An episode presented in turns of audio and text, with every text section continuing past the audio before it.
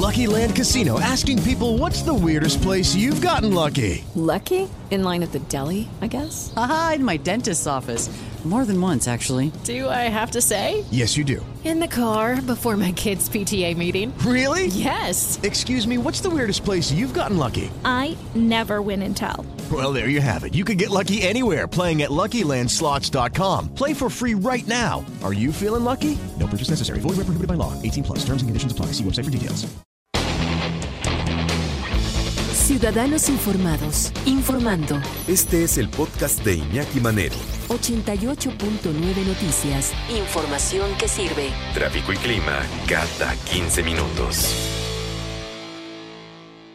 ¿Por qué se nos dice cada vez que viene uno de estos microsismos, el otro que nos sacó de la cama, que fueron estos eh, siete, me parece que fueron en, entre las 11 de la noche y la una de la mañana en la Ciudad de México, y los de la semana pasada, ¿por qué vienen de la alcaldía Álvaro Obregón? Ahí está el epicentro de estos sismos. ¿Qué tiene de particular esta alcaldía Álvaro Obregón? Y qué ha hecho también que mucha gente pues empiece a, a elucubrar con teorías de la conspiración, de si fue la línea 12 del metro, que si usaron explosivos. Bueno, ya se comprobó científicamente que no, ¿no? Pero, pero el asunto es que esto también pues despierta eh, eh, la duda y también el miedo de mucha gente, sobre todo la gente que vive en esta alcaldía, porque estos sismos se han sentido no solamente en Álvaro Obregón, sino en buena parte de la Ciudad de México y del Estado de México.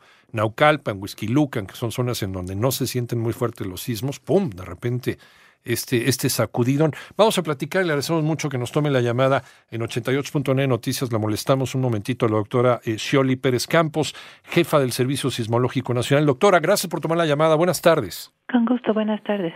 Doctora, ¿por qué Álvaro Obregón? En toda esa región de Álvaro Obregón, Miguel Hidalgo, Coajimalpa, existe un sistema de fallas que pasa por ahí. Eh, igual en otras partes de la ciudad tenemos igual fallas que de vez en cuando nos producen algo de sismicidad. Eh, ¿Y por qué la frecuencia? Si revisamos el catálogo del Servicio Sismológico Nacional, pues al día de hoy en total tenemos un registro de 263 sismos reportados en la Ciudad de México. Esto data desde 1974, pero en realidad eh, la red ha podido detectar bien la sismicidad desde 2010, que fue cuando se mejoró y se instalaron más estaciones. Entonces, a lo mejor ha habido eh, sucesos parecidos antes, pero no se tenían las redes sismológicas como para poder eh, medirlos y detectarlos. Pero pues los hubiéramos sentido, ¿no? Con la frecuencia con la que hemos sentido la semana pasada y, y estos días. Sí, sin embargo hay un fenómeno muy interesante. Ahora nos enteramos rápidamente de qué se trata. Sí. Antes a lo mejor sentíamos el salto y no nos percatábamos de que había sido un sismo porque no había información inmediata para corroborarlo. ¿Tiene que ver las, las minas de arena de, de Álvaro Obregón, de la zona de Santa Fe, de esta parte? No, estas Nada. minas son muy superficiales, Ajá. están a, a muy poca profundidad. Los sismos están ocurriendo a profundidades de 2 a 3 kilómetros. Dos a tres kilómetros. Entonces, eh, no tiene que ver la, la geografía, digamos, superficial de esta parte. Tiene que ver con el hundimiento de la Ciudad de México tampoco. No, tampoco. Eh, y de hecho, si nosotros revisamos las señales, una señal de un sismo por falla geológica es muy característico. Eh, pero un movimiento producto de una explosión, de un colapso de mina o de un eh, de un hundimiento es muy diferente. Entonces, lo que estamos viendo en el Servicio Sismológico Nacional es justamente que la señal proviene de una falla geológica. Si se utilizara dinamita para abrir estos, eh, estos agujeros para, para la extensión de la línea 12, el, el- la onda sísmica sería completamente distinta. Así es, tienen firmas características. Entonces, la diferencia para las personas que, que mantuvieron esta hipótesis de que era la, la dinamita, pues una, una, uno es a 20, 30 metros de profundidad, el otro es a cuánto? A, A dos kilómetros. Dos kilómetros, dos mil metros de profundidad, ¿no? Sí. ¿Qué se puede esperar en un futuro con estas fallas y con estos sismos, doctora? Ese, eh, ¿hay, ¿Hay alguna razón para sospechar que pudiera tener algún efecto en algún momento superior el, el- el- el sismo a los 2.5 o 3 grados? O más bien pues lo que conocemos magnitud. al día es que se han presentado dentro de la Ciudad de México sismos de magnitud eh, en general menores de 4 Sí, y el más grande que se tiene registrado es de 4.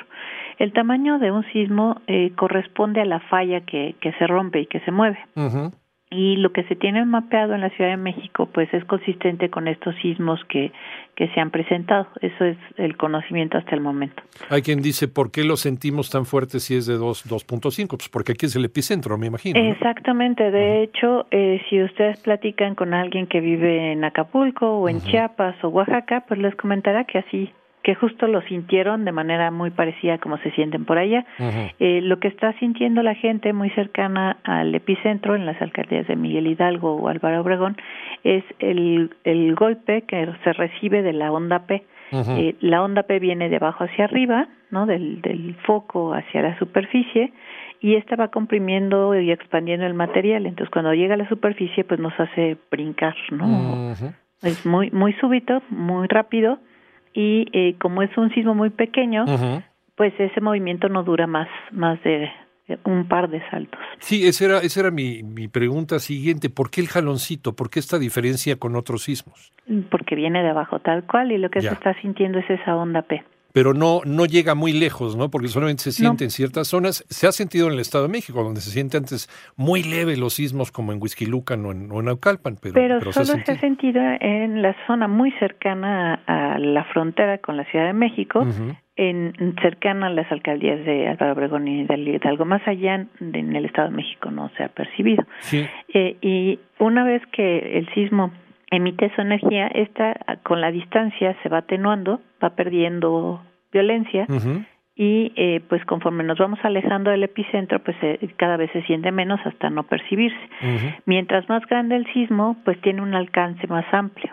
Estos al ser tan chiquititos, pues el radio en el cual se sienten eh, es muy corto.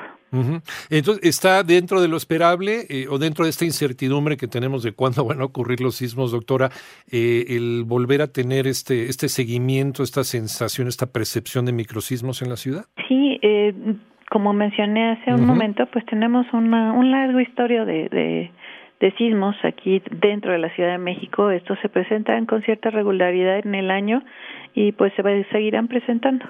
Doctora Shioli Pérez Campos, jefa del Servicio Sismológico Nacional, muchísimas gracias por esta charla, doctora. Con mucho gusto. Buenas tardes.